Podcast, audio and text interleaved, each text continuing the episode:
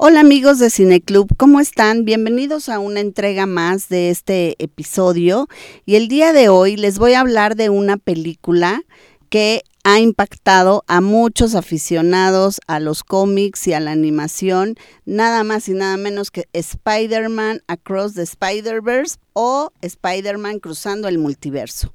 Entonces vamos a platicar un poquito de esta película.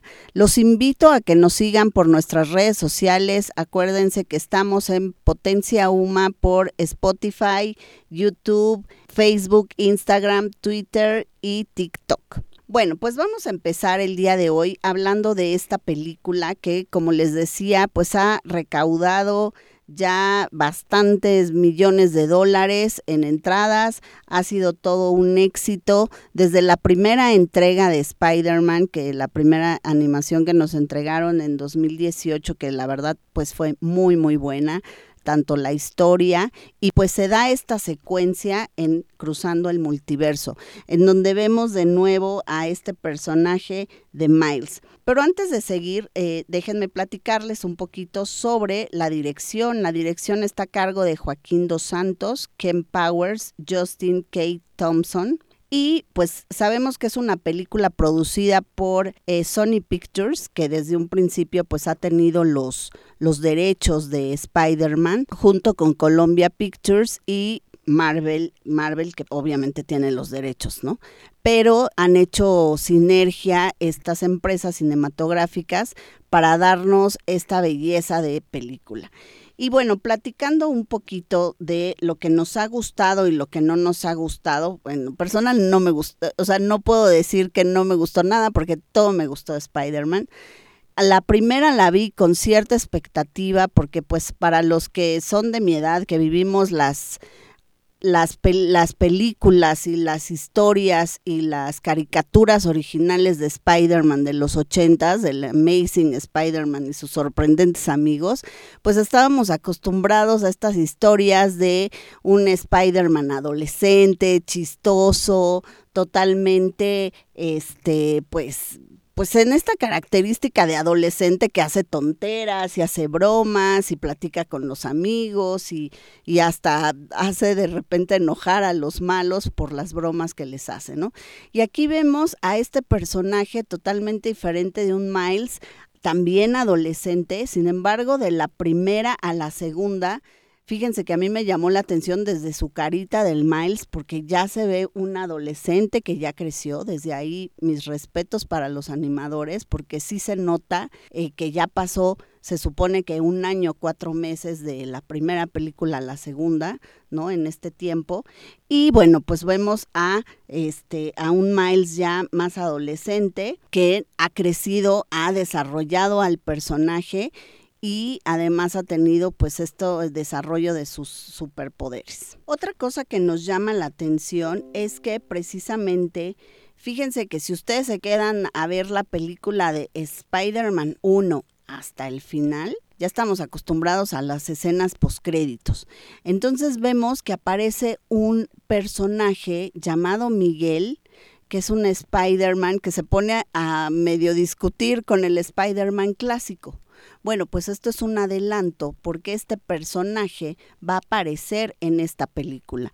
Es el Spider-Man Miguel que viene de otro universo y que conoce a Miles además por eh, este Gwen Stacy, que es la que lo, lo, introduce, y pues es el que lleva la batuta en toda esta película de la versión que pues de todos los Spider-Mans que salen, ¿no? No voy a hacer, mi, mi idea no es hacer aquí spoiler para los que no la han visto, pero bueno, este personaje pues tiene gran relevancia, que además es un Spider-Man tipo vampiro, que la voz en inglés la hizo este actorazo Oscar Isaac, ¿no? Que además tiene una super voz y que ha trabajado muchísimo ya con, con Disney, por ejemplo, ¿no? Pero bueno, aparece este personaje. Sin embargo, fíjense que en esta película Miles no es el personaje 100% protagónico y principal porque nos hablan mucho de Gwen Stacy, de esta mujer araña que se convierte, ella pertenece a otro universo y viene a buscar a Miles y bueno, pues viajan juntos por toda esta gran aventura. Y tienen grandes aventuras porque además se conectan con todos los Spider-Man de todos los multiuniversos. Entonces, pues por eso hace esta película que tenga un guion que yo en lo personal lo disfruté muchísimo, un guion muy, muy diferente que te atrapa seguramente a adolescentes, pero es un guion tan bien hecho que como adulto también te gusta y te atrapa la historia. Ahora voy a platicar un poquito de lo que es la animación. Cabe destacar que la animación de esta película yo le doy un 10 porque es excelente la animación. Y no es de, esperarse que no sea así, porque tenemos muchos mexicanos que participaron. Destaca aquí la participación de más de 40 o aproximadamente 40 animadores mexicanos. Imagínense nada más qué orgullo para nosotros que esté ahí plasmado pues esta animación y el talento mexicano. Uno de ellos es Cruz Contreras quien participó desde el primer Spider-Man y quien habla precisamente y, saca ahí una foto que pues después se las pondremos en nuestras redes sociales, en donde presenta a algunos de los animadores y dice, bueno, pues es que para que vean lo fregones que somos los mexicanos que participamos en esta película de las más importantes animadas en México. Y bueno, para hablar de la animación, pues tengo aquí una experta en, en diseño que invité para este programa que es la maestra Úrsula Caudillo, que es diseñadora gráfica y además gran fan de Spider-Man. Dinos, Úrsula, y bienvenida, gracias por estar. Muchas ¿Qué gracias. te pareció la animación? Platícanos un poquito. Pues es que además tenemos diferentes tipos de animaciones, ¿no? Entonces creo que cubre ahí muchísimo del espectro de lo que podemos esperar de una animación. Tenemos estilos como muy caricaturescos, muy 2D, pero también tenemos estilos más hacia el 3D que además está muy padre que están enfocados como al storytelling de cada uno de los personajes, ¿no? También tenemos variación en los frame rates, esto es cuántos cuadros por segundo va a tener cada personaje, porque lo usual es que sean 24 cuadros por segundo, pero por ejemplo para personajes como el de Hobie Brown cambia este frame rate porque pues al final del día es anarquista y él vive bajo sus propias reglas. Y entonces que eso sea también parte del storytelling del personaje y dentro de la historia creo que está bastante interesante porque además no nada más tenemos parte de animación, también tenemos una parte que es live action, ¿no? Uh -huh, Entonces creo que eso lo vuelve más multiversal, se vuelve parte de este guion que, que platica, que es como muy eh, vasto, muy sabroso, que se siente que estuvo muy bien pensado, muy bien trabajado, con un equipo que se comunicaba muy bien. Entonces, hay más gente super nerd, ¿no? O sea, creo que se ve dentro de cada una de, la, de las apariciones de todos los Spider-Man que aparecen, que había Spider-Man para cada uno de los gustos y de diferentes tipos de cómics. Entonces, creo que eso está bastante interesante, ¿no? Oye, ¿y qué te pareció esta parte justo que dices cuando de repente aparece, eh, cuando va pasando por los diferentes universos, este spot o este personaje, el malo supuestamente, ¿no? Y que de repente sale en Lego, ¿no? Y de repente sale en, en, una escena como de Venom, y de repente sale en el Spider-Man clásico. O sea, esa combinación, a mí en lo personal me, me encantó sí nos vuelve locos, ¿no? Y además también tiene la curiosidad de esta animación que estaba diciendo de live action, uh -huh. que la había hecho un chico de 14 años, ¿no? Un, un, chico que justamente se hizo famoso en YouTube, un chavito de 14 años que se dedicaba a jugar con sus legos y que de repente Marvel dice, nos gusta lo que estás haciendo, vente a trabajar con nosotros y que esa animación está hecha por este chavito, ¿no? Entonces... Le da oportunidad a alguien muy joven. Exactamente, ¿sí? ¿no? Entonces también entra, por ejemplo, el stop motion como animación, ¿no? Y también está increíble, o sea, se siente súper sabroso el cambio de una cosa a otra, se siente fresco, se siente diferente, se siente como que sí estamos viviendo en una situación multiversal, ¿no? Fíjate que de repente sí pasa, no sé cuando tú la viste, que cuando estás viendo toda esta gama de colores y de repente son como colores tan brillantes y burbujeantes y estrellas, tantos movimientos, porque además lo rico de esta película es también lo vasto que tiene en cuanto a movimientos, estos frames, estos dinamismos, que sí te llega hasta marear de sí, repente, por supuesto, ¿no? Totalmente, totalmente, pero llegan estas otras partes que son como de relajación en donde puedes observar como cada uno de los detalles que hay dentro de la pantalla, en donde los elementos que no son como de pelea, ¿no? las escenas que no son de pelea, que son como más de diálogo, se sienten también como un descanso de todo esto que está pasando, porque además también los mismos personajes, cada uno tiene su propia paleta de color, hay los que tienen su paleta de color muy brillante, los que son más tenues, ¿no? Los que parecen sacados literal de un dibujo de cómic, entonces también tenemos como todas esas variaciones, todas esas variantes y se siente se siente padre cómo conviven y cómo cada uno tiene su propio lenguaje y conviven todos esos lenguajes y se vuelven una sola cosa increíble, amazing. Para mí creo que este tipo de animación pues es el futuro. O sea, vemos un, una animación totalmente futurista y creo que la tendencia va hacia allá. ¿no? no sé tú qué opinas. Sí, yo creo que sí. Yo creo que al final del día es eh, Miles es un personaje relativamente nuevo dentro de la cultura pop.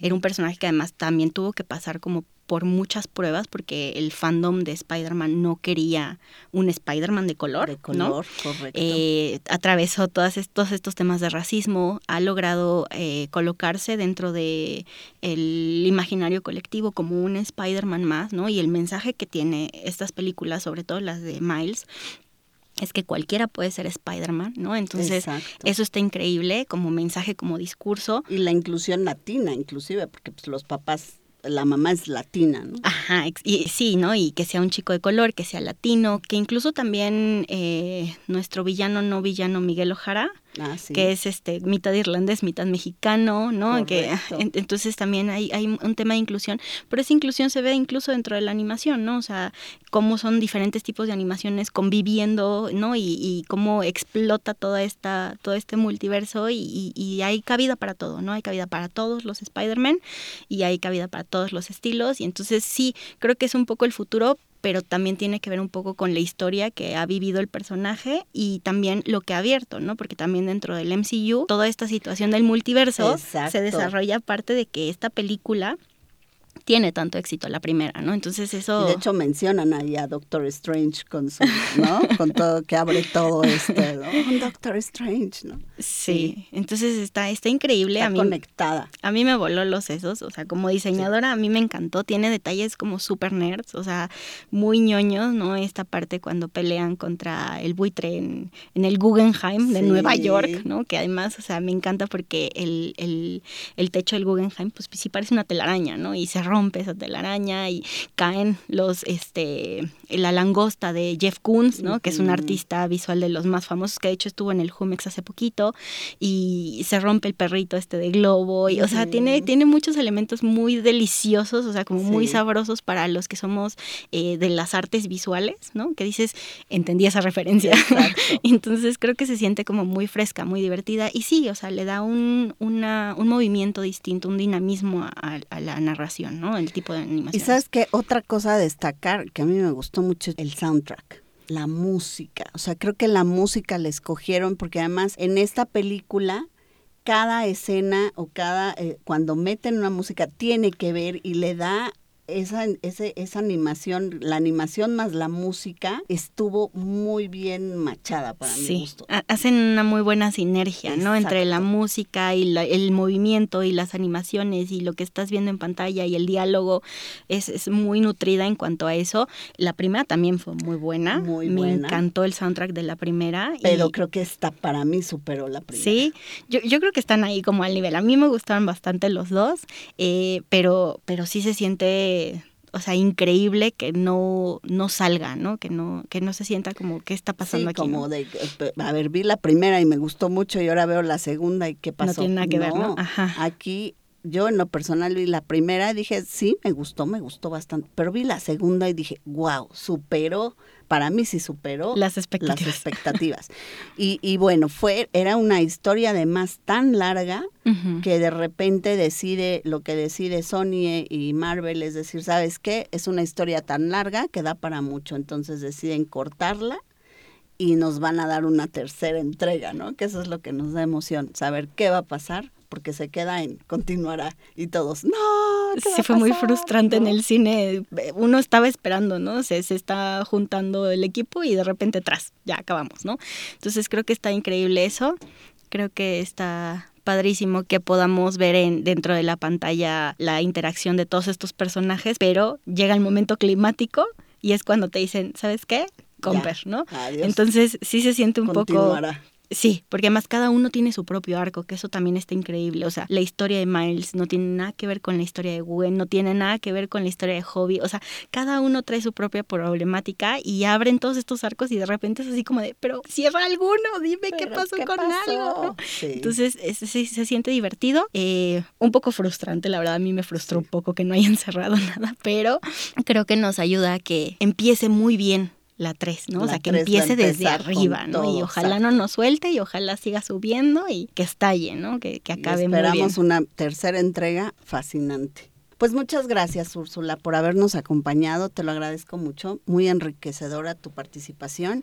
Y bueno, amigos de Cineclub, pues nos despedimos en esta entrega más con esta película de Spider-Man. Los invitamos a ver. La verdad, yo sí les sugiero que la vean en cine porque disfruten en la pantalla grande los colores, el sonido, vale la pena verla en cine. Esta sí es de las películas que la vas a disfrutar más en la pantalla grande.